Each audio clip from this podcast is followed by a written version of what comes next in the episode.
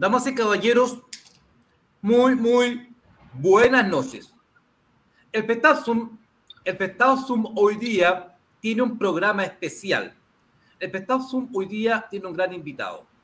Vamos a reunirnos en estas tertulias ya clásicas eh, con que ustedes, en virtud de las cuales ustedes nos honran con su audiencia, con un invitado que pocas veces, pocas veces eh, ha engranado de tal manera las pantallas de Petazo. Me refiero a un distinguido abogado, doña Margarita, que agradamos grande saludarla y tenerla por acá. Siempre es un honor, siempre es un agrado. Don Patricio, qué bueno, desde Holanda nos está mirando, no es primera vez, yo sigo con mi lente quebrado. Don Kunz Hersen, feliz año, igualmente Don Kunz, siempre un agrado verlo, siempre presente en nuestras transmisiones, son nuestros televidentes habituales. Bueno, damas y caballeros, en este momento, y sin mayores preámbulos, voy a, voy a dejar en pantalla a quien esta noche, les reitero, engalana al Petazo con su presencia. Es un distinguido abogado constitucionalista. Es un hombre absolutamente estudioso del derecho y del derecho constitucional.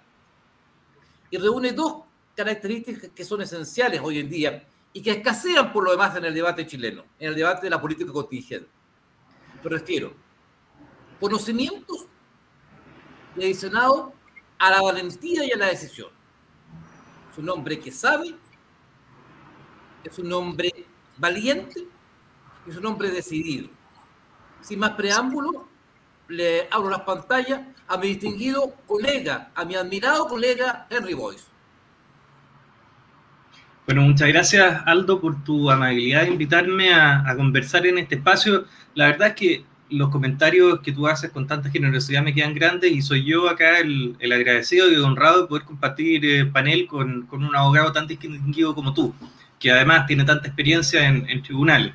Así que la verdad te agradezco mucho la invitación y, espero poder resultar de ayuda en este tema del indulto que, que tanto ha conmovido a, a la sociedad chilena. Así es, Henry. Vamos entonces inmediatamente a entrar en materia.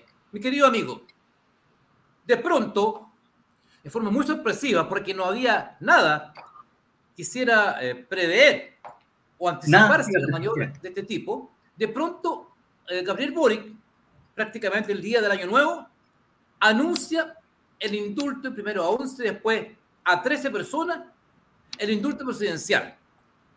Personas todas condenadas por delitos graves, eh, eh, algunas que ni siquiera tenían vínculo con el, tallo, el denominado tallo social, y se produce esta debacle institucional que genera una, una, serie de reacciones en cadenas que todavía se están produciendo. Tu opinión y tu ilustración a nuestro espectador al respecto. ¿Por qué se produce este indulto? ¿Cómo se produce este indulto? ¿Qué crees tú que hay detrás de este indulto? Bueno, eh, yo partiría por hacer una especie de, resumen eh, de, los acontecimientos para que la gente en la casa nos pueda seguir. Lo que pasó fue que la Constitución, eh, como lo dijo el mismo presidente en una conferencia de prensa, le concede en el artículo 32, número 14, al presidente de la República la facultad de conceder indultos particulares. Los indultos, como eh, se ha comentado, ¿no es cierto?, en la prensa, pueden ser de dos tipos. El indulto general, que es cuando se busca hacer, por decir así, un perdonazo para más de una persona, y en ese caso estamos hablando de una atribución que es exclusiva de la ley. Pero en este, lo que ejerció el presidente Boric es la atribución que, fruto del marcado carácter presidencialista que tiene la constitución vigente, le concede el artículo 32, número 14. Y esa atribución, dice la constitución, que el presidente Boric la tiene que ejercitar en la forma prescrita por la ley. O sea, el presidente Boric puede indultar a quien quiera y cualquier presidente de la República puede hacerlo, pero debe hacerlo en la forma y los casos, dice la Constitución, que la, que la ley expresamente señala. Y la ley que regula la materia, a diferencia de, de la cita que hizo el presidente Boric a una norma de tránsito, se equivocó en un número, es la ley 18.050.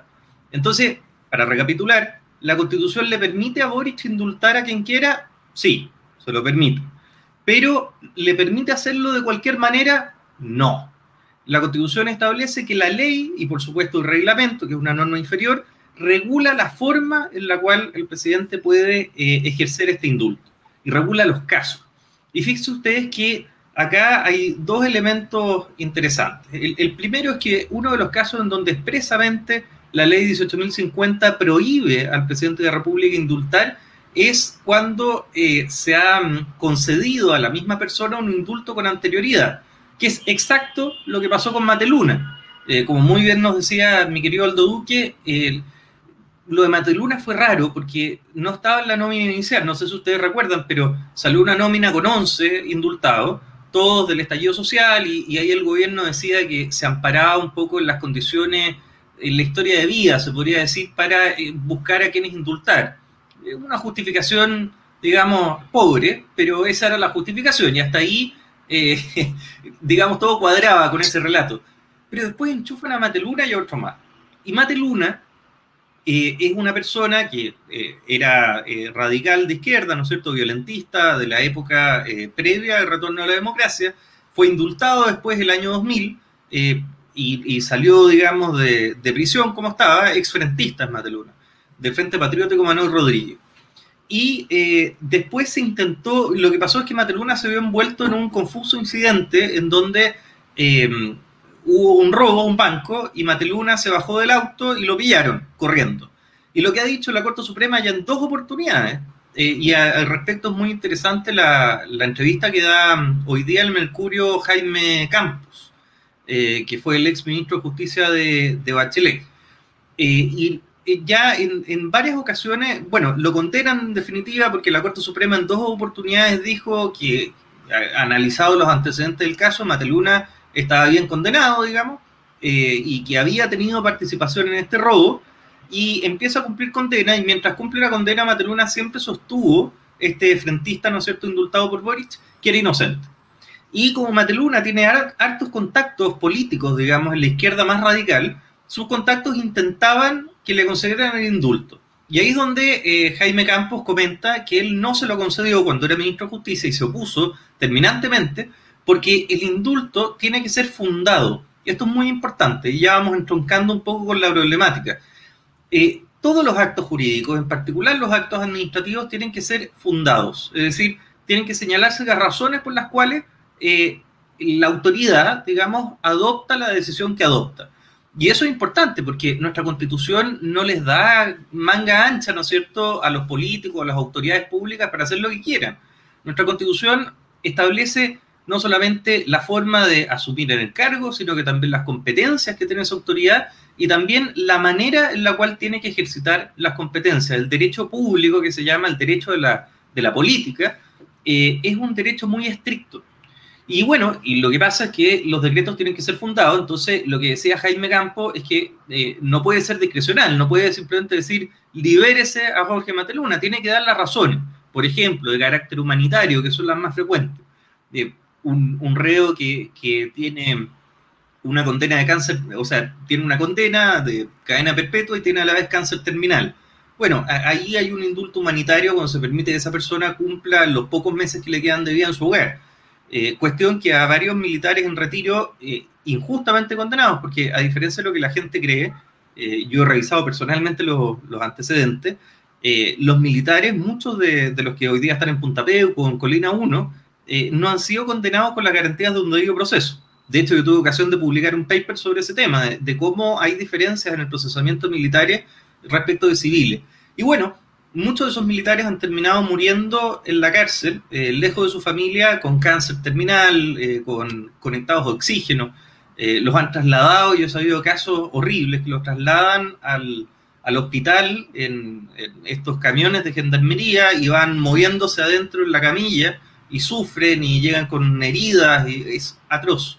Y bueno, en muchos de esos casos que se justificaría un indulto humanitario no se los han concedido por ensañamiento político. Pero ¿por qué hago la referencia? Porque eso es lo común en los indultos particulares. los indultos particulares por lo general son empleados por temas humanitarios. Pero en el caso de Mateluna, eh, el presidente Boric, que no aprobó eh, su examen de grado y por lo tanto tiene eh, demostrada, ¿no es cierto?, su ignorancia en, asuntos jurídicos, tuvo la osadía de justificar el indulto de, voz presente, ¿no es cierto?, en que consideraba que Mateluna era inocente. Entonces, acá es donde viene la, la cuestión pública, ¿no es cierto?, del conflicto. La Corte Suprema eh, levanta la Constitución, eh, y esto es curioso, ¿eh? en tiempos que hablamos de cambiar la Constitución completa, la cantidad de autoridades públicas que ha citado la Constitución en su defensa, por supuesto, es impresionante. O sea, parece que tan muerta esta Constitución no está. Bueno, la Corte Suprema dice, artículo 76, nadie más que la Corte Suprema puede pronunciarse sobre los fallos judiciales. Y fíjense que en el caso de Mateluna, como contaba el exministro Campo, en dos oportunidades la Corte Suprema ya se ha pronunciado sobre esa condena y ha aportado antecedentes de por qué eh, Mateluna estuvo bien condenado. Entonces, cuando Boric, para justificar el indulto, ya sea por escrito o de palabra, digamos, dice que lo indulta porque considera que es inocente, lo que está haciendo es quitarle el piso, en, en buen chileno, a la Corte Suprema e inmiscuirse en, eh, muchas gracias, ahí está el artículo 76 de la Constitución, inmiscuirse en un aspecto que es privativo de nuestro poder judicial.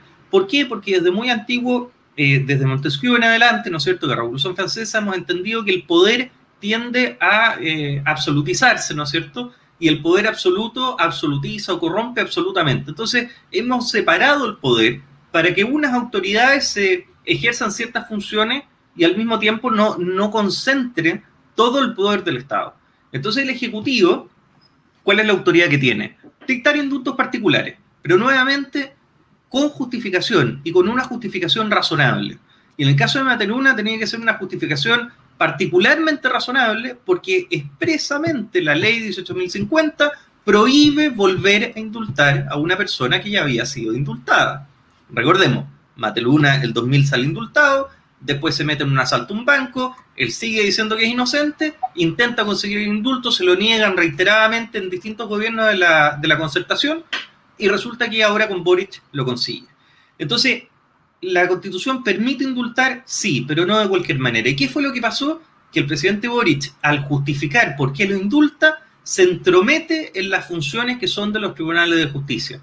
Y eso es gravísimo gravísimo. Y acá yo hablo con absoluta propiedad. Desde los tiempos de Allende, que no ocurría que el presidente de la República se abocaba, digamos, funciones que son propiamente judiciales. En la época de Allende, para hacer un breve recordatorio histórico, uno de los grandes problemas que tenía el Estado de Derecho era que Allende eh, intentaba pasar por sobre los tribunales cuando los tribunales no le dejaban expropiar. Y ahí empezó el encono, ¿no es cierto?, entre Allende y la Corte Suprema porque Allende quería disponer de la fuerza pública a su arbitrio y la, Corte Suprema le decía, bueno, que tenía que ceñirse a las normas que ya eran bastante expropiatorias, ¿no es cierto? Entonces, eso que pasó con Allende es similar a lo que está pasando con Boric, quizás con una diferencia de grado, en el sentido de que la situación política, aunque tiene semejanza pavorosa, no es exactamente la misma. Pero lo que hizo el presidente de la República es tan grave como cuanto desde 1973 o 72 no se cometía un, avasallamiento semejante por parte del Ejecutivo de los tribunales de justicia. Y solo para cerrar, a mí me da la impresión de que fue una chambonada mal arreglada. mi papá cuando yo era joven, eh, más joven que ahora, me decía siempre de que, eh, la excusa agrava la falta. Eh, y ahí yo aprendí de muy temprano de que cuando uno se mandaba una embarrada, había que apechugar Y que si uno intentaba excusarse, tratando de evadir la responsabilidad de los errores, eso lo que generaba era mayor animadversión. Bueno, esto es lo mismo. Acá hubo un error evidente del presidente Boric al confundir su eh, intuición personal con la justificación jurídica del indulto.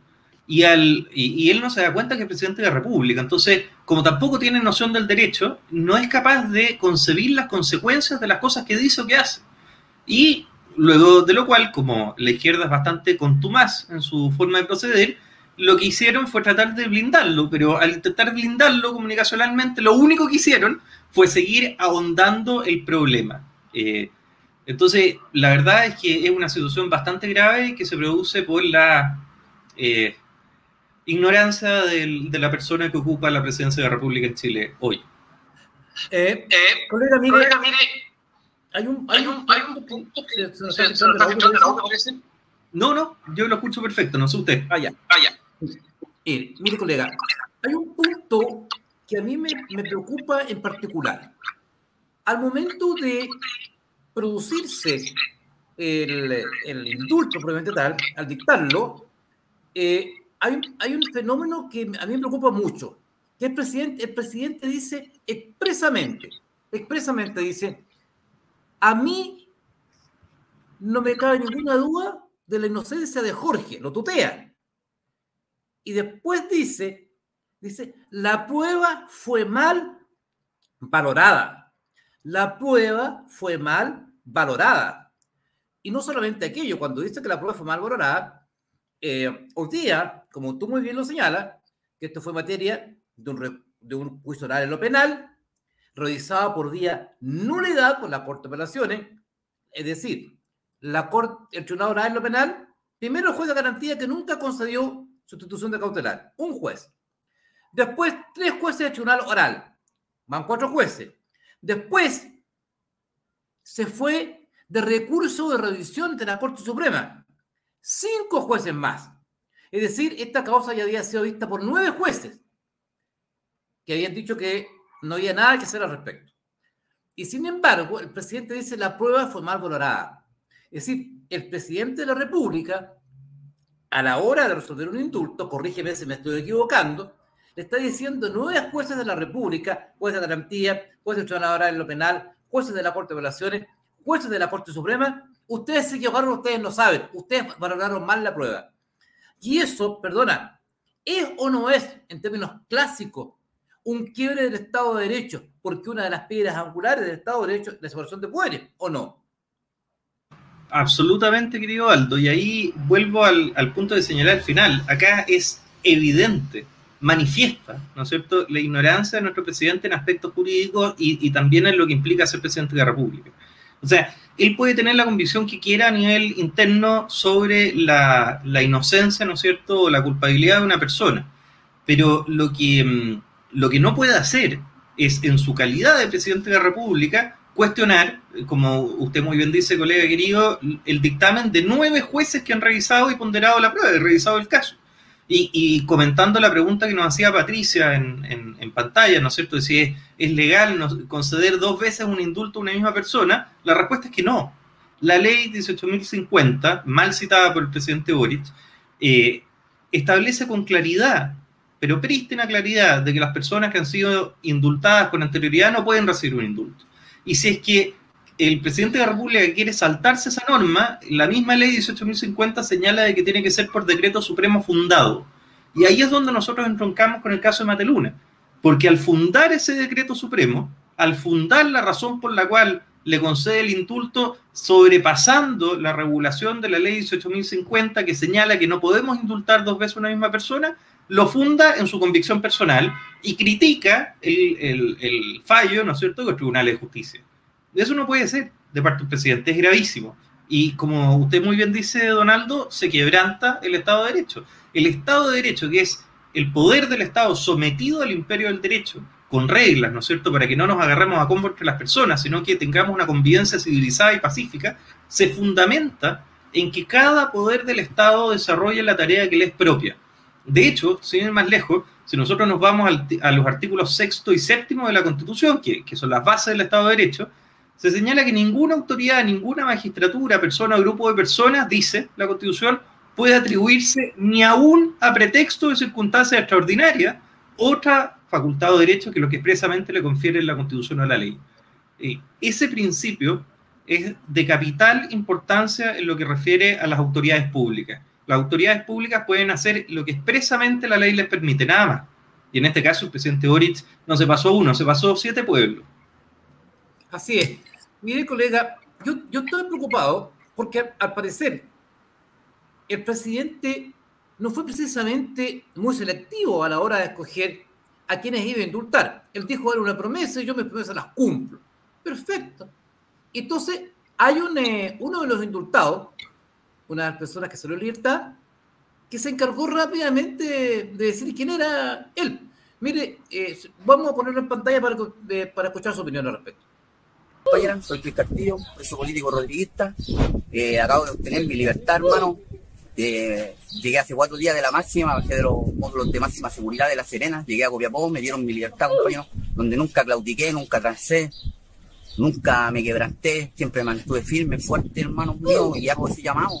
A que salgan de las trincheras, que sigan luchando, hermano, no bajen los brazos, manténganse firmes, a todos mis hermanos que sigan presos, que, no claudiquen, hermano, que mantengan las convicciones tantas, porque donde exista miseria, va a haber rebelión, donde exista desigualdad, va a haber insurrección, porque los insurrectos no los calmamos, los insurrectos no descansamos, los insurrectos damos la vida por la causa, compañeros, y a mantenerse de pie, mantenerse firme, luchar con la fuerza de historia, por todos los compañeros que en la dictadura pasada no han tenido justicia, por todos los detenidos desaparecidos, por nuestro abuelo, nuestra abuela, y darle el agradecimiento a todos los compañeros que me han apoyado, a todos los, a todos los rodriguistas, a todos mis hermanos Rafael Escorza, Pepe Burgo, y a muchas personas que me apañaron de final, compañeros.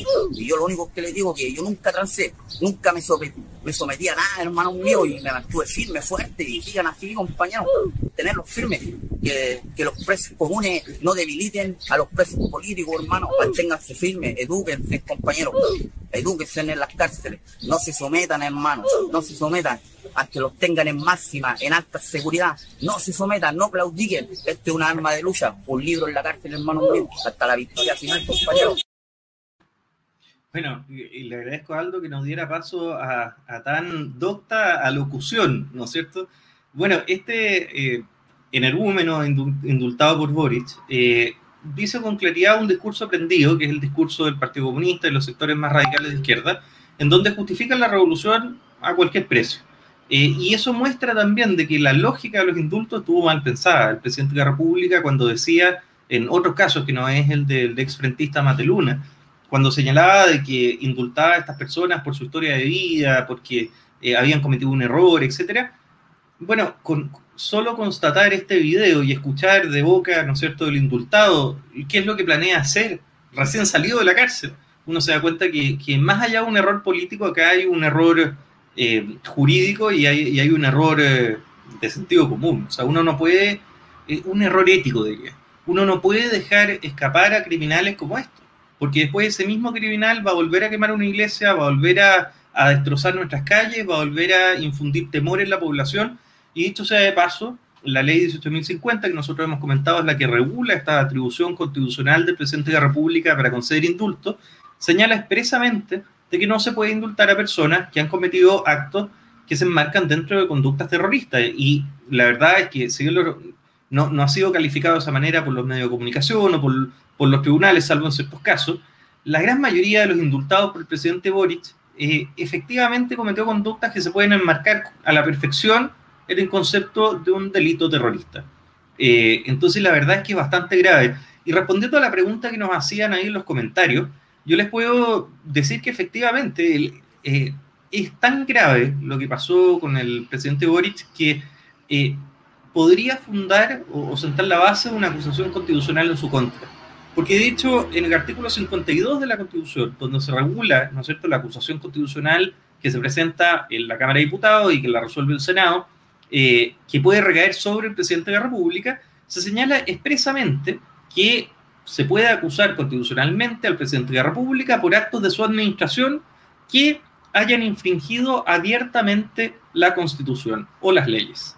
Entonces, fíjense ustedes que acá, en este caso, se configura esa infracción expresa infringe la Constitución cuando pasa a llevar las atribuciones que son propias de los tribunales de la República, eh, artículo 76 de la Constitución, infringe la Constitución cuando va más allá de los límites que le establece la ley, porque recordemos que el artículo 32 de la Constitución señala, cuando le confiere esta facultad de indultar personas, que lo tiene que hacer de la forma que prescribe la ley. Y cuando Boric, el presidente Boric, sobrepasa ese límite establecido por la ley, como nosotros hemos conversado, y está infringiendo la Constitución. Y por supuesto que infringe la ley misma cuando eh, concede indultos particulares a personas que eh, ya han sido indultadas con anterioridad y a personas cuyos delitos pueden enmarcarse dentro de conductas terroristas. Entonces, en síntesis, la, la situación es bastante grave. Eh, respecto del paso a seguir con, con, en el caso del segundo indulto de Mateluna, bueno, eh, lo que ya se hizo, ¿no es cierto? Y se le representó a Contraloría por parte de algunos parlamentarios el indulto para que Contraloría se pronuncie y diga sobre la legalidad, si es legal o no lo que hizo Boric. lo más probable es que en, ese caso Contraloría lo eche por tierra. Pero de todas maneras, como yo les comentaba, la situación es gravísima y sí creo que da pie para una acusación constitucional en contra del presidente. En ese evento, eh, Henry, el evento que se hubiera pie para actuar constitucionalmente, eh, ¿cuáles serían los quórum y cuáles serían los pasos a seguir si es que eh, la situación escalara a esos niveles, tomando en cuenta que es un presidente de la República que aún no completa un año de ejercicio en el poder? Claro, lo importante acá es, yo siempre trato de dar un sentido de realidad sobre estas cosas nunca ha prosperado una acusación constitucional contra un presidente de la República. Eh, es algo gravísimo, es algo que no se ha visto en, jurídicamente en nuestro país. Eh, y en términos generales de procedimiento se interpone ante la Cámara de Diputados y la resuelve el Senado, actuando como jurado. ¿Qué significa eso? Que tiene que em, fallar conforme al, al, sano juicio, ¿no es cierto? Y al mismo tiempo tiene que eh, respetar las normas básicas constitucionales de un debido proceso. Eh, entonces, para que prospere, la verdad es que se necesita una situación, más, que el quórum, se necesita una situación política tan grave que los parlamentarios se den cuenta que la única salida o la única alternativa es una acusación constitucional. Si ustedes me preguntan a mí, yo creo lo que procede en este caso es una disculpa pública, otra más, porque el presidente Boric ya nos tiene acostumbrados. No sé si ustedes han visto en Twitter el Ministerio de las Disculpas, que es una cuenta de Twitter y que, que, nos va contando cada cuántos días se disculpa alguna autoridad de gobierno. Bueno, lo que corresponde acá es una disculpa, que es lo que nosotros hablamos al principio. O sea, la, la excusa agrada la falta, y acá no solamente ha habido excusas, sino que han habido eh, unas reacciones absolutamente carentes de prudencia, ¿no es cierto?, en contra de la Corte Suprema por emitir una declaración del todo razonable. Entonces lo que debería pasar es que el presidente recule, porque si no, la acusación constitucional va a empezar a cobrar más fuerza, incluso desde partidarios del gobierno mismo. Una pregunta, colega, no sé si estará dentro del, ámbito de, su conocimiento, ¿en qué sentido? Porque el derecho tiene tantas áreas como pelos tengo yo en la cabeza de repente, pero mire, tantos bemoles. Pero mire, colega, ¿qué pasaría si la Contraloría General de la República no toma razón del decreto en virtud del cual se indultó Mateluna. ¿Cuál sería el efecto jurídico de aquello? Si la Contraloría, perdón, no, le entendí la pregunta. La Contraloría no toma razón del decreto eh, de indulto de Mateluna. Bueno, en, ese caso el, presidente Boris se le complica el escenario políticamente hablando, porque ese indulto no prosperaría, porque recordemos que los indultos particulares son independientes entre sí. Entonces, por mucho de que eh, acá igual importan los detalles, pero por mucho de que el presidente de la República haya indultado a 13 personas, si tuvo el cuidado de redactar un indulto particular por cada persona y no los metió todos en un mismo escrito, y la Contraloría en ese caso, eh, ¿cómo se llama?, no, no hace toma de razón de, del decreto o lo objeta, los decretos objetados no, no pueden convertirse en, no, no, pueden tener efectos jurídicos para que lo entienda la gente en, en simple. Entonces, en ese caso, eh, no prosperaría el indulto de Mateluna o de los que la Contraloría no deje pasar. Eh, y como yo les comento, es tan burda la, eh, la vulneración, ¿no es cierto?, de la normativa legal que rige los indultos, que lo más probable es que eso pase, y no solo con el de Mateluna, sino también con otros casos similares. En ese caso, por ejemplo, podríamos colocarnos en la situación que al no operar el, el indulto, porque la Contraloría potencialmente se niegue a tomar razón, podría ocurrir, colega, que nos encontremos en una posibilidad que los indultados vuelvan a tener su calidad de penados, cumpliendo efectivamente la pena. Y habría que librar orden de arresto eh, en su contra, porque ya están en libertad, tengo entendido. ¿O no? ¿Se podría producir una situación de esa naturaleza? Pero ahí, ahí se nota su destreza penalista, ¿eh? porque uno de los temas que llama más la atención y que usted con tanta eh, astucia, ¿no es cierto?, saca a la vista, es que eh, en este caso no se esperó el procedimiento habitual de los indultos para soltar a correo. Así Acá se debería haber esperado a que el indulto estuviera firme, ¿no es cierto?, y que en definitiva hubiera pasado todos los trámites que establece la ley para que tenga vigor y tenga efectos jurídicos. Y en este caso no, se soltó a la gente antes probablemente por una orden de interior a Gendarmería, y que Gendarmería los dejara libre. Entonces, efectivamente, acá se nos abre un escenario complejo, porque sobre todo si consideramos un exfrentista como Mateluna, o sea, un tipo así se, se puede perder en, rápidamente, ¿no es cierto?, esconderse, y, y, perdimos un reo que debería estar preso. Así es. O sea, a mí me preocupa porque como es, eh, jurídicamente es impugnable por la vía administrativa, que la Contraloría, por ejemplo, se niega a tomar razón, entonces en derecho administrativo, corríjame colega, solo se puede hacer lo que está permitido. Y si la Contraloría no toma razón de estos actos, por lo tanto, esta persona debería volver a, la unidad penal. Y naturalmente no va a ser vida. En los hechos, se va a producir el efecto exactamente igual al que tú eres indultado. Van a quedar en libertad. O sea, es tremendamente complejo desde el punto de vista eh, jurídico, a mi juicio, porque no se esperó que este decreto estuviera afinado desde el punto de vista administrativo, como era la toma de razón de la Contraloría. Pero, colega, lo quiero llevar a otro, a otro plano que a mí me preocupa, que a mí me preocupa aún más, eh, que es la, la forma en que el presidente de la República ha señalado hoy día, salió reculando, entre comillas, diciendo yo defiendo, hago propia este, este recordatorio de la Corte Suprema. Hago propio este recordatorio de la Corte Suprema. Pero yo actúo ejerciendo una facultad constitucional. Usted ya nos explicó que efectivamente la posee. El tema es que la ejerció mal. En consecuencia, eh, uno de los ministros, el ministro Llano, estuvo por representarle privado al presidente de la República que lo que había hecho estaba incorrecto, lo que estaba diciendo. Cuando se produce este evento, estamos a puertas, una vez más, de tener que votar en el Senado para un, nuevo candidato para, o candidata para fiscal nacional. Entonces me preocupa porque ¿quién precisamente va a elegir dentro de la esquina que le va a proveer la Corte Suprema, el propio Gabriel Boric, una vez más. Y se produce este incordio, se produce esta pugna, entre, porque en los hechos lo es, una pugna entre Boric, el presidente de la República, el Poder Ejecutivo, versus el Poder Judicial. Lo es, claramente hay un intercambio de opiniones, distinto. Y hay que designar al fiscal nacional. ¿Cómo ve usted algo tan delicado como aquello? Eh, bueno, estamos en una situación política bastante grave. Yo solo quisiera destacar de nuevo algo que me ha parecido bastante llamativo, por decirlo menos, de la contingencia reciente, que es que pese a que estamos en este proceso de votar un nuevo circo constituyente, pues yo acá sí hablo con propiedad, yo he estudiado bastante los procesos constituyentes de carácter originario, como el que se pretende decir, partiendo desde cero, tomando la constitución vigente y votándola a la basura. Es un proceso constituyente originario, desde cero bueno, esos procesos siempre terminan mal y terminan mal porque cuando uno vota la basura en la Constitución, uno vota la basura los límites del poder. Entre otras cosas, por ejemplo, hablando del indulto, esto que dice la Constitución, ok, señor presidente, en artículo 32, número 14. Usted puede indultar personas, pero en la forma eh, y en los casos prescritos por la ley. ¿Se dan cuenta? Entonces, la Constitución concede una atribución, pero limita el ejercicio del poder.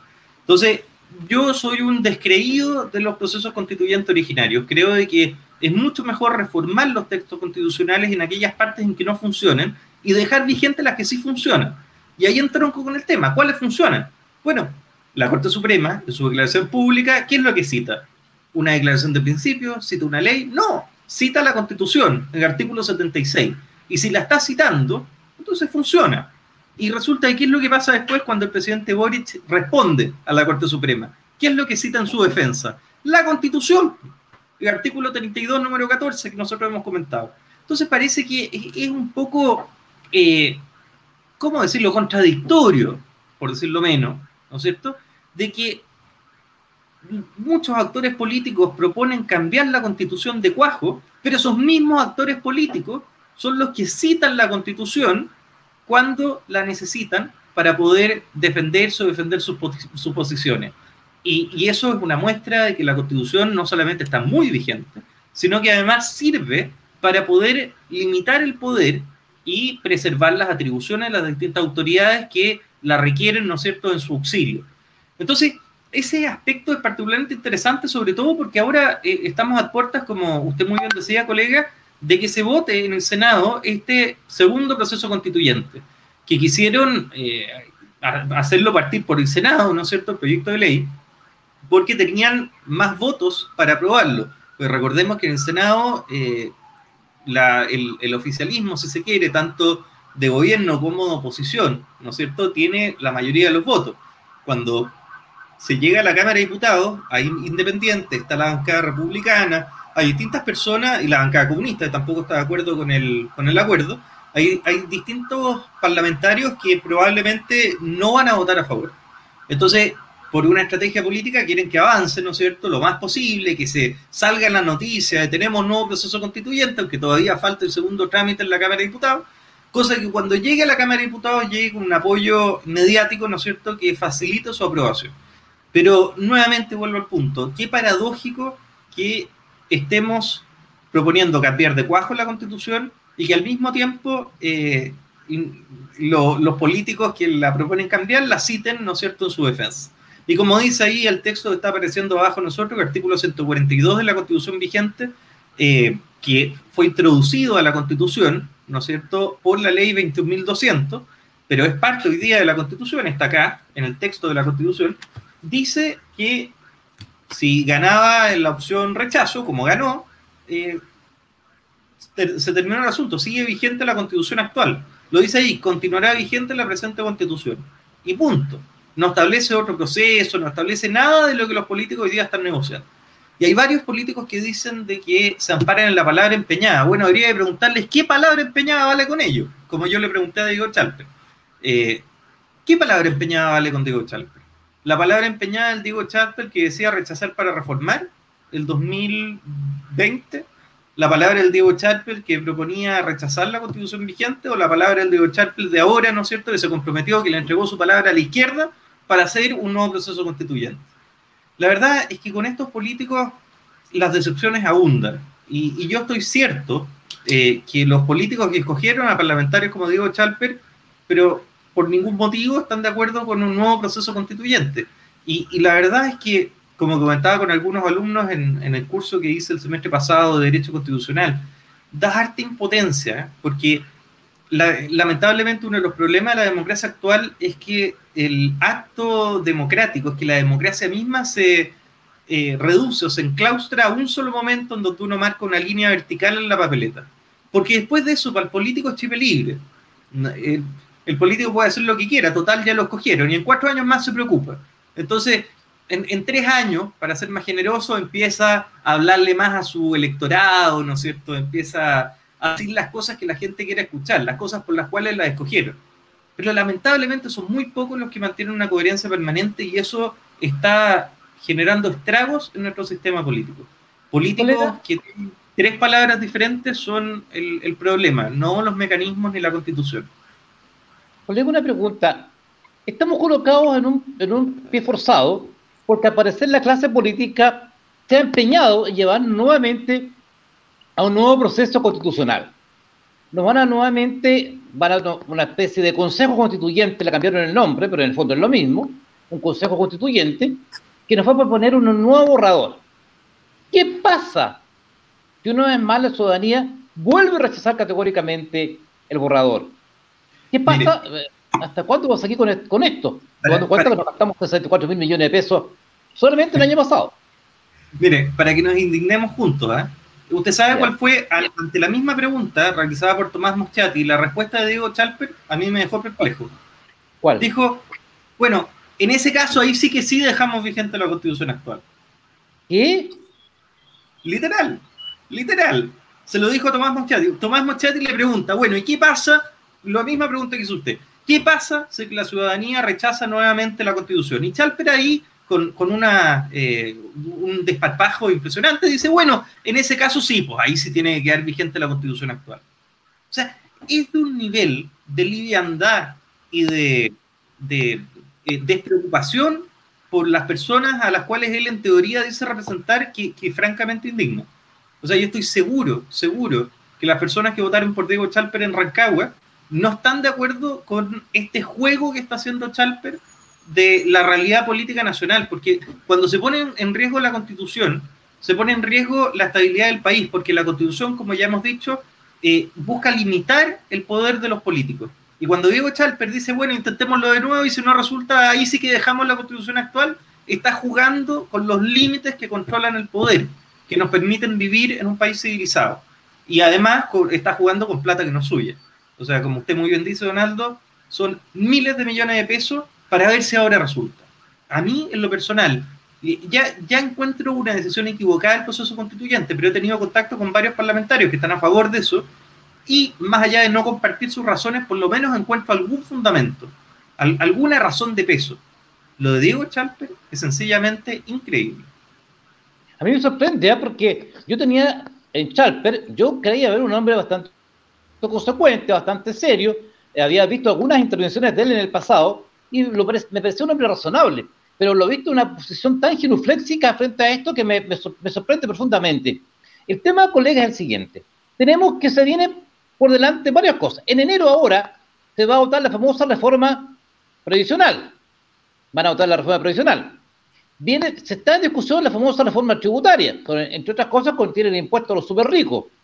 Eh, eh, y, y, más encima vamos a tener esta, este tema vigente cabalmente de la, esta nueva, este nuevo Consejo Constituyente, que es el mismo proceso, pero con otro nombre. Es como si Chile no hubiese hablado el 4 de septiembre. ¿Cómo lo ve usted, este, este popurrí de declaraciones? Este popurrí de, actos electorales. Acá yo me salgo quizás de mi, área de experiencia, que es el derecho constitucional, y doy una opinión más bien personal. Yo, no sé, yo no sé qué le pasa a la clase política actual. O sea, hay una desconexión tan profunda de las necesidades reales de las personas que, que es preocupante. Eh, las personas en qué, están pensando hoy día, nosotros mismos, ¿no es cierto? Cuando nos movemos en metro, cuando vamos caminando por la calle hablando por celular, que no nos roben, que no nos asalten. Eh, esa es la preocupación hoy día. No un proceso constituyente, no subirle el impuesto a los super ricos, no cambiar la constitución, no destruir el sistema de ISAPRE. La gente quiere que el país mejore y para mejorar no podemos partir de cero. Eh, en la experiencia, si uno mira las revoluciones históricas que han partido de cero, de destruir todo para volver a construir es lamentable. Nunca se llega a mejorar el estado, eh, ¿cómo se llama?, previo a la revolución. Siempre se termina peor. Y esto es lo que está pasando en Chile. Nosotros estamos eh, dedicándole tiempo y esfuerzo a temas absolutamente inconducentes y que son de interés de los políticos. Eh, pero lamentablemente los intereses reales de la ciudadanía, que pasan por la seguridad, pasan por mejorar la salud, sobre todo en el sector público, mejorar la educación, sobre todo en el sector público, esos brillan por su ausencia. Y perdón, que los políticos, entre ellos Chalper y compañía, que hablan, ¿no es cierto?, del proceso constituyente, también usted los escucha día por medio dar una declaración pública en donde dice que el gobierno tiene mal puesta la mirada y que lo importante es la seguridad, etcétera.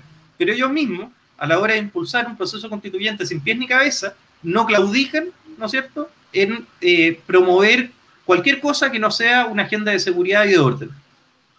Incongruencia.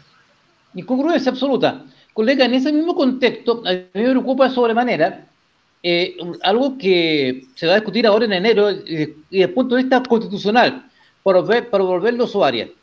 El gobierno, derechamente, en esta reforma, está planteando la creación de un órgano estatal, estatal, que va a administrar los fondos de pensiones de los trabajadores en gran medida. Y que al final de la al final del periodo de todos los dineros van a ir para allá y el trabajador va a decir quién son los donde finalmente, aparentemente, dónde finalmente o, con qué sistema se va a jubilar.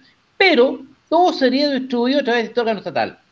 La pregunta es, ¿Es o no es, desde el punto de vista constitucional, potencialmente expropiatoria y por lo tanto inconstitucional una norma que establezca que estos dineros pasan a ser administrados, dicen no apropiados, usa la palabra administrados por un órgano estatal? ¿Podría potencialmente, podríamos estar en potencialmente presencia de un, acto expropiatorio?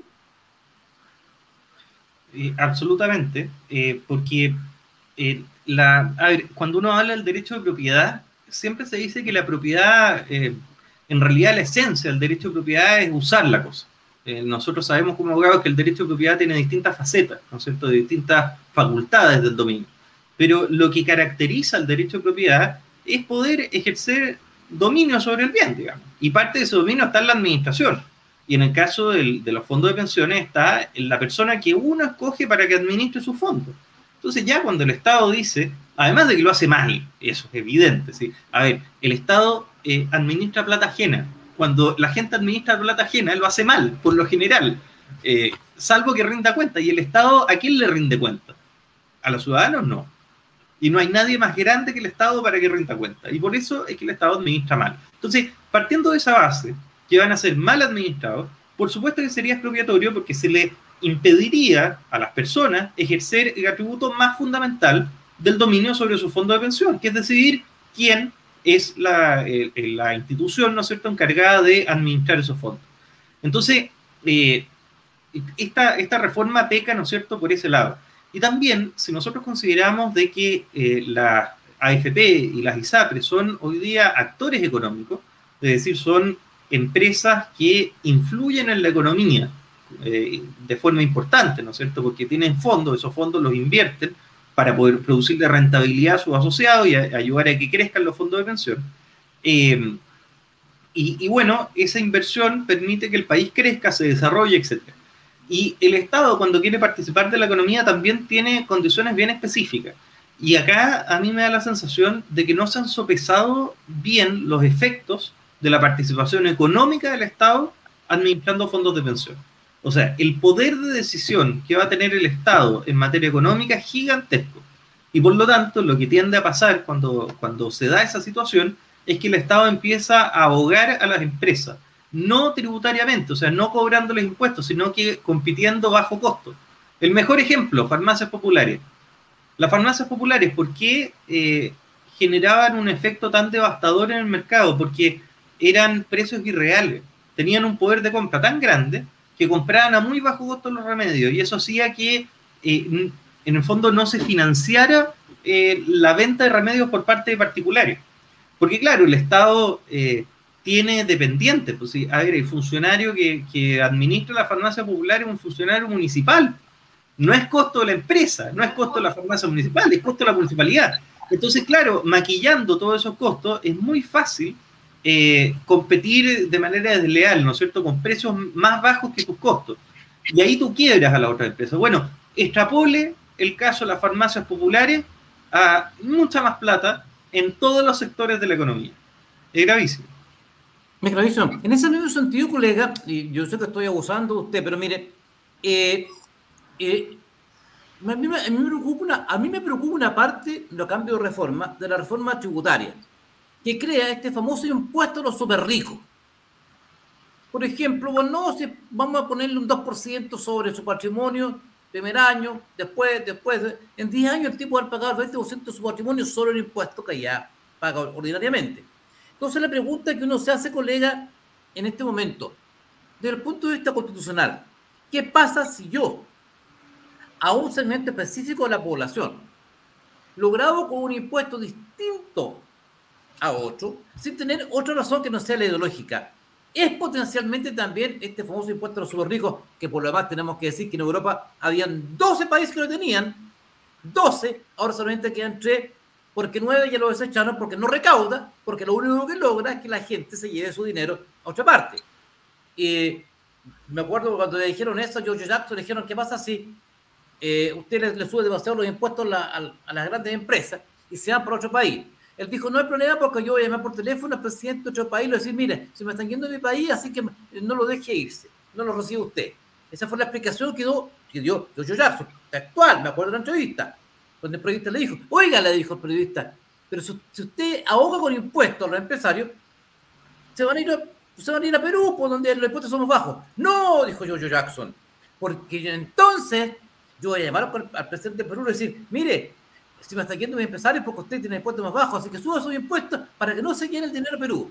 Textual, textual de George Jackson. Entonces, eh, pero el punto de vista, eh, eh, vamos a comentar a George Jackson ya, porque sería entrar en, el plano casi de lo, de lo plano humorístico. Pero eh, más allá de eso, es, es posible evaluarlo constitucionalmente esta, esta distorsión de la carga, de la carga impositiva que se va a imponer sobre uno y otro, colega? Mire, eh, como dicen eh, coloquialmente, ¿no es cierto? El diablo está en los detalles. O sea, yo haría esa primera prevención, que hay que estudiar bien los efectos de la reforma eh, para poder eh, plantear una posición fundada en el sentido que yo les voy a comentar. Es decir, la Constitución, ¿cuáles son los límites que establece en tema de impuestos? El primer límite está en el artículo 20, 19, perdón, 19 número 20, de la Constitución, que señala que los eh, tributos tienen que estar repartidos, ¿no es cierto?, de, buena manera, ¿no es cierto?, la igual repartición de, los tributos, dice, y que no puede haber, ¿aló? Y que no pueden haber tributos manifiestamente, eso, y que no pueden haber tributos manifiestamente desproporcionados o injustos. Entonces, ese es el primer límite que pone la Constitución.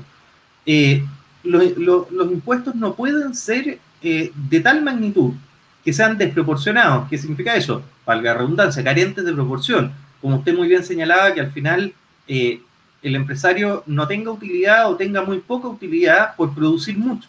Eso sería desproporcionado o injusto. ¿Y cuándo es injusto? Bueno, cuando se establece una, una, eh, un, un principio tributario, se podría decir, para un grupo de la población, que si uno quisiera simplificarlo es estrujarlo, ¿no es cierto?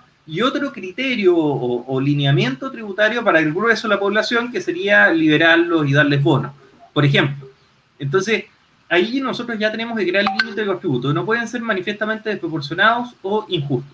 Pero también la Constitución en el artículo 22 establece que el Estado no puede eh, tratar de forma arbitraria a los particulares. Eh, el Estado, eh, la Constitución establece la no discriminación arbitraria en el trato que debe dar el Estado y sus organismos en materia económica a los particulares.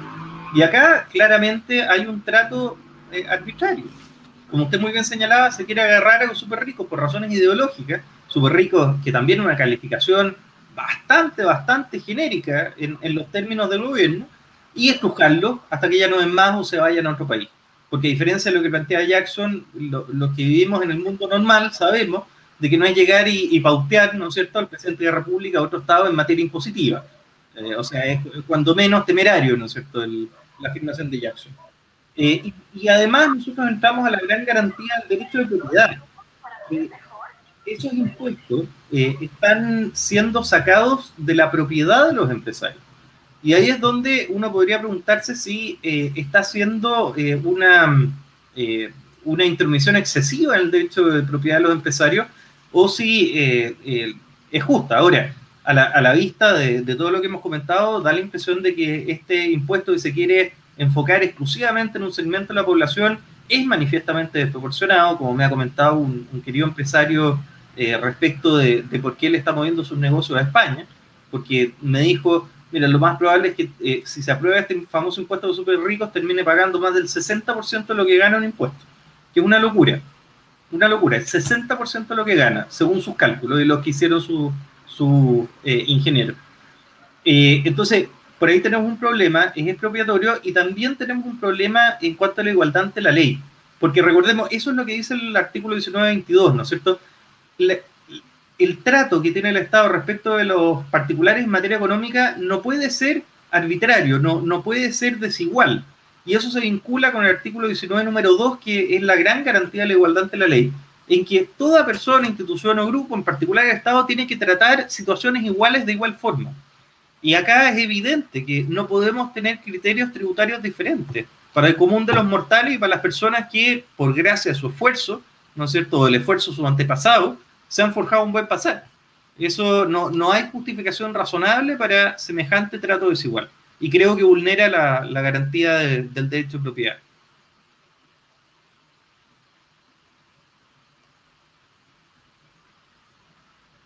No se te escucha, Aldo.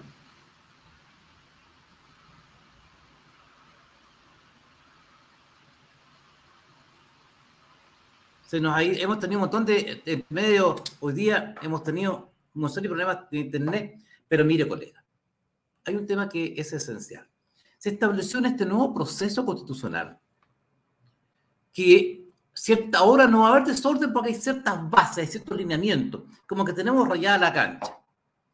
Entre otras cosas, colega, se ha vuelto a hablar, y a mi juicio eh, en forma muy perentoriamente explícita, sobre el tema del reconocimiento de los pueblos originarios a nivel constitucional. Recordemos que una de las materias más debatidas en precisamente el tema de la plurinacionalidad, lo que ello implicaba para el Estado y la unidad del Estado. Bueno, se establece nuevamente un reconocimiento de los pueblos originarios, lo que está muy bien, por cierto, pero no se establecen los márgenes. ¿Qué pasaría con, una norma nueva? No, no, no sabemos lo que va a arrojar este proceso, pero en que va a haber un grupo de expertos que no sabemos realmente cuál va a ser la función, si van a ser deliberantes, van a ser resolutivos, van a ser consultivos, no sabemos nada. Pero aparte de todo esto, me preocupa el tema del reconocimiento de los pueblos originarios, porque no porque sean reconocidos, sino que, que implica desde el punto de vista de los márgenes jurídicos de ese reconocimiento, lo que implicaría para Chile que tradicionalmente es un Estado unitario.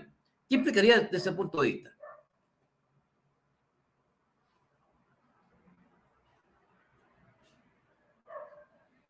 Está muteado, colega. Sí, ahí sí. Mire, yo respondería en dos partes. Respecto de los pueblos originarios, eh, como usted dice, es importante reconocer la cultura, pero no a cualquier precio. Y acá hay que distinguir entre lo que es la, eh, la multiculturalidad y la plurinacionalidad, que son dos categorías, dos conceptos jurídicos bien precisos a nivel internacional, sobre todo en el derecho internacional de derechos humanos. La, eh, la multiculturalidad es un concepto eh, más bien matizado, ¿no es cierto?, más aplacado que la plurinacionalidad. Implica que en un mismo Estado, que es unitario, que hay un solo centro político y que está identificado con un solo sentimiento patrio, eh, existen varias culturas que dan vida a ese sentimiento patrio. Entonces coexiste la cultura de los inmigrantes alemanes que hacen ricos cúgenes en el sur, coexiste la, la, cultura de los inmigrantes peruanos, ¿no es cierto?, que han llegado por el norte, que eh, contribuye la cultura de, de, los mapuches, de los yaganes, etc. Pero todo eso de origen a un mismo centro del poder político, ¿no es cierto?, un parlamento, un poder ejecutivo, un presidente, eh, un esquema de tribunales de justicia con una Corte Suprema a la cabeza, un solo núcleo del poder. Y al mismo tiempo, eh, además de tener un solo núcleo de poder, hay un sentimiento de unidad en ese país, en donde todos se sienten chilenos, pese a que tengan mayor o menor influencia de una cultura que otra. Entonces, la cultura chilena sería, eh, de alguna manera, subsumiría todas las culturas locales. Eso es el multiculturalismo, muchas culturas, pero una sola identidad. En el caso de la plurinacionalidad, lo que se busca es crear diferentes núcleos de poder, como, como varios pudieron observar del mamarracho de constitución que propuso la Convención Constitucional pasada, ¿no es cierto? ¿Qué significa que hayan varios núcleos de poder, varios sistemas de justicia? No solo, ya no tenemos bajo el esquema de la multi, perdón, de la plurinacionalidad, ya no tenemos una nación que tiene un, eh, ¿cómo se llama? Eh, un sistema judicial que tiene un poder ejecutivo con el presidente, que tiene un eh, Congreso Nacional. Tenemos varias nacionalidades distintas, varias naciones dentro de un territorio. Entonces está la nación mapuche, la nación yagán, la, la nación, etc. Entonces, cada una de esas naciones tiene sus autoridades políticas independientes. Y por eso es que, a diferencia de la multiculturalidad, que también tiene sus matices, la plurinacionalidad es la más eh, grave de todas las invenciones. ¿Por qué? Porque divide al Estado artificialmente en territorios de pueblos que no tienen capacidad de organización política. Yo siempre, nunca voy a olvidar aquella entrevista también de Tomás Moschati a Fernando Atria, en, donde le dice, bueno, ¿y cuál es el derecho del pueblo yagán? Y Fernando Atria le dice, no sé. Pero ¿cómo no sabe? Si usted eh, estableció, ¿no es cierto?, que el pueblo yagán se podía juzgar según sus normas. Bueno, no sé, porque e, eso se verá después, lo veremos a nivel legal, etcétera. Además, las fuentes del derecho son distintas y se enredó en una explicación para evitar decir lo evidente, que es que hay pueblos eh, originarios, como se les dice, pueblos indígenas precolombinos, que no tenían derecho. ¿Por qué no tenían derecho? Porque el derecho es una abstracción. Cuando yo les digo tengo derecho sobre el celular, acá tengo mi celular, ¿alguien ha visto un derecho? ¿Alguien ha sentido un derecho? ¿Le ha dado la mano un derecho? ¿Lo ha tomado? ¿Lo ha traspasado? No, es etéreo, es un concepto, una idea, el tener derecho sobre el celular. El celular es concreto, el derecho es una idea que yo tengo sobre lo que puedo y no puedo hacer con el celular. Si yo tengo derecho de dominio sobre el celular, puedo usar, gozar y poner el celular. Si no lo tengo, entonces no puedo. Eh, espero que me vayan siguiendo hasta ahí. Entonces, hay pueblos precolombinos que esa es la terminología precisa, nada de pueblos originarios. ¿Originarios de qué? Si el Estado de Chile no se forma por los pueblos originarios. El Estado de Chile se forma por la madre patria española, ¿no es cierto?, que nos trajo la cultura, que nos trajo la civilización, con aportes, por supuesto, de los pueblos precolombinos, pero aportes. Entonces, cuando hablamos de pueblos originarios, ¿originarios de qué? Hay que hablar de pueblos precolombinos, previos a la civilización occidental. Y en esos pueblos precolombinos, muchos de ellos no tenían derecho, porque su sistema de creencias era concreto. Consideraban al árbol en su materialidad, no podían tener conceptos elaborados sobre el árbol, menos poder imaginar una relación eh, digamos, intelectual entre ellos y el árbol para ver qué es lo que podían y no podían hacer. El derecho es una abstracción, es una idea, ¿no es cierto? No es concreto. Y por lo tanto, hay muchos pueblos originarios que no tienen derecho, que no tienen autoridades jurídicas delimitadas, porque todas esas nociones que nosotros hoy día le intentamos aplicar a estos llamados pueblos originarios son, eh, ¿cómo se llama?, nociones de la civilización occidental. Muy bien. Eh, Henry, finalmente, ya estamos fuera del horario, pero te tengo que preguntar por un hecho que me parece muy grave. Eh, ya hoy día se reunieron estos señores en el Senado, resolvieron que finalmente esto va a ser, y la última pregunta que a hacer al respecto, porque a mí me parece que yo soy enemigo de que a la gente se le meta la mano en la urna. Y aquí me refiero con eso. Cuando se habla del tema de la paridad. Todos estamos de acuerdo en que hombres y mujeres nacemos libres e iguales en dignidad y derecho. Lo dice la Constitución Política, por lo demás. Tú, corrígeme si me equivoco. Nacimos iguales en dignidad y derecho. El punto, cuando se establece la norma de paridad como obligatoria, que entre paréntesis, entre otras cosas, impidió que más mujeres estuvieran en la, en la convención pasada, porque precisamente en esta, esta lógica de que tiene que ser parejo, sin importar que en la constitución, en, un, en un, órgano colectivo estén los mejores, sin importar si son mujeres u hombres, eh, sin importar si son mujeres o hombres, lo que a uno le importa es que estén los mejores. Si hay de 100 personas y 99, los más calificados son mujeres, bienvenidas las 99 mujeres, viceversa. Entonces, ¿cómo estuvo el punto de vista constitucional este tema de la paridad? a mí me parece eh, distorsionador de la voluntad popular. Bueno, es que hay dos tipos distintos de paridad. Están, eh, o de cuotas, mejor dicho, las famosas cuotas, ¿no es cierto?, por sexo. Están las cuotas de competencia que se llaman y las cuotas de resultado. Las segundas son las que usted se refiere, querido Donaldo. Eh, cuota de resultado significa, mire, da lo mismo quienes compitan, a mí lo que me interesa es que el órgano que nosotros vamos a escoger, por ejemplo, un parlamento, los parlamentarios sean mitad hombres, mitad mujeres. Entonces, como es de resultado, por eso su analogía es muy buena de meter la mano en la urna, si es que ganan más mujeres que hombres, como ha pasado en el Colegio de Abogados y, en la, ¿cómo se llama?, en la convención, eh, si ganan más mujeres que hombres, hay que meter la mano en la urna, sacarle votos a esa mujer y ponérselos al hombre que la siga en votación, para que ese entre al, al órgano en cuestión. ¿Por qué? Porque la idea es que al final hayan 50-50, entonces yo le tengo que sacar votos a la mujer que tiene más para dárselas al hombre que tiene menos o viceversa. El otro sistema es de paridad de competencia o de cuotas de competencia. ¿Qué significa eso? De que tú tienes que tener una cierta cantidad de hombres y mujeres compitiendo a los cargos. Pero una vez que resultan electos, tú no puedes sacar, en caso que hayan resultado electos más hombres que mujeres o más mujeres que hombres. Tú no puedes meter la mano a la urna. Y si bien yo considero que la paridad, como todo lo que se llaman los mecanismos de, ¿cómo se llama?, de igualdad positiva, ¿no es cierto? Eh, yo considero que tienen serios problemas de justicia eh, y, sobre todo de representación democrática, por algo la gente vota por más hombres o por más mujeres, es voluntad popular. Eh, dentro de lo malo, la paridad de competencia es lo menos malo. Perfecto. Colega, finalmente Evo se nos ha ido más de una hora y volando volando literalmente, hemos, nos hemos paseado por gran parte de la constitucional, de la coyuntura, de lo que nos convoca hoy en día. Eh, su análisis de lo que viene. Hay dos, al parecer, tres ministros acusados constitucionalmente.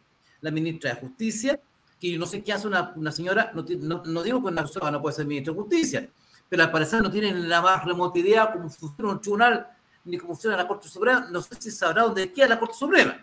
Está acusado, y el, ministro Jackson también está acusado constitucionalmente. Y me parece que hay otro ministro acusado, no sé si va, eh, no sé quién es la otra ministra eh, acusada, eh, pero sé que ya la ministra de Justicia está acusada. Va, eso ya es formal a raíz de los indultos a raíz de eh, Jackson, a través de todas las, bueno, sin comentarios, no sé si la interior también. Entonces, eh, colega, cuando usted ve este, comienzan las acusaciones constitucionales, el gobierno pasado tuvimos 11, ahora al parecer estaría bastante más fundado porque sería en este evento eh, terrible que se ha producido con estos indultos en que el presidente prácticamente se ha instituido en un super supremo porque ha dicho que es, prácticamente ha dicho que está sobre la Corte Suprema, porque lo que la Corte Suprema se equivocó, lo que los cinco jueces de la sala penal dijeron al fallar el recurso de revisión, tan loco, no tienen idea, este caballero es inocente. Entonces, se viene en la posición constitucional.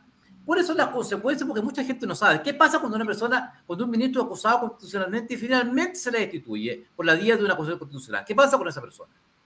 Bueno, sin perjuicio de la responsabilidad civil que le, que le competa, porque uno también después lo puede demandar civilmente, por ejemplo, en el caso del tsunami, ¿no es cierto?, de, una autoridad que tenía que tomar la, dar la instrucción de, de evacuar una zona y no la da, teniendo conocimiento y se demuestra de que, qué sé yo, la autoridad llamó expresamente a la fuerza pública y dijo, no, mire, usted no me desaloja a nadie, bueno, en ese caso las personas afectadas podrían demandar a esa autoridad por una decisión mal tomada, que fue su exclusiva responsabilidad. Pero además de esa responsabilidad civil, lo más importante las acusaciones constitucionales o juicio político, impeachment, le dicen en, en eh, Inglaterra, es el juicio político que se hace a la autoridad. Y por lo tanto, si resulta, eh, si se aprueba la acusación constitucional, hay una inhabilidad para ejercer cargos públicos por cinco años. Pero lamentablemente, como nosotros sabemos, en política no existen muertos. Entonces, hoy en día, una ilustre senadora, Yarna Proboste, eh, fue víctima de una acusación constitucional cuando era ministra de Educación de Bachelet, en el primer gobierno. Eh, y ahí la vemos como senadora. O sea, la verdad es que ahí uno podría revisar los efectos jurídicos de la acusación constitucional y endurecerlos un poco. Bien. Em, ya Internet nos, está, nos estamos dando varias señales diciéndonos que casi estamos excedidos en el tiempo, nuestros auditores nos preguntan, los televidentes con una sintonía histórica que hemos tenido esta noche, nos preguntan muchos temas, pero creo que van a quedar pendientes para una próxima conversación con, con el Tiquillo, abogado constitucionalista Henry Boyce. Y sí, vamos a hacer una segunda parte, aquí nos están pidiendo una segunda parte, vamos a estar así, por cierto, los tiempos de Henry, que es un hombre muy ocupado por razones, esperamos verte, verlo colega, en responsabilidades políticas de este país. En Chile necesita hombres jóvenes como usted, preparados, con vocación pública y dispuestos a participar del debate, como en su caso, con valentía y decisión. Entonces, eh, creo que personas como usted no pueden restarse del debate y no pueden sino estar presentes en una papeleta con su nombre en los próximos momentos electorales, que por Dios que va a hacer falta personas como usted para reconstruir este país de los despojos que están quedando. Así que, claro que sí, vamos, va a haber una segunda parte. Por lo tanto, quiero agradecerte, Henry. Estoy honradísimo con tu presencia. Me siento eh, francamente comprometido y de agradecimiento con lo que tú has hecho esta noche. Nos has ilustrado una serie de materias tremendamente vitales desde el punto de vista informativo. Creo que se nos ha pasado una hora y, y tanto volando, corriendo. Y nada más que agradecerte, querido amigo, eh, comprometido, te reitero mi agradecimiento más eterno y dejarte desde ya amarrado por segunda oportunidad. Muchas gracias, querido amigo. Eh, soy yo el, el, agradecido por la invitación, honrado también por tu, tu compañía. Eh, y nada, quedo totalmente a disposición para cuando necesiten y ahí nos vamos coordinando. Un abrazo grande a todos y, gracias a quienes nos vieron.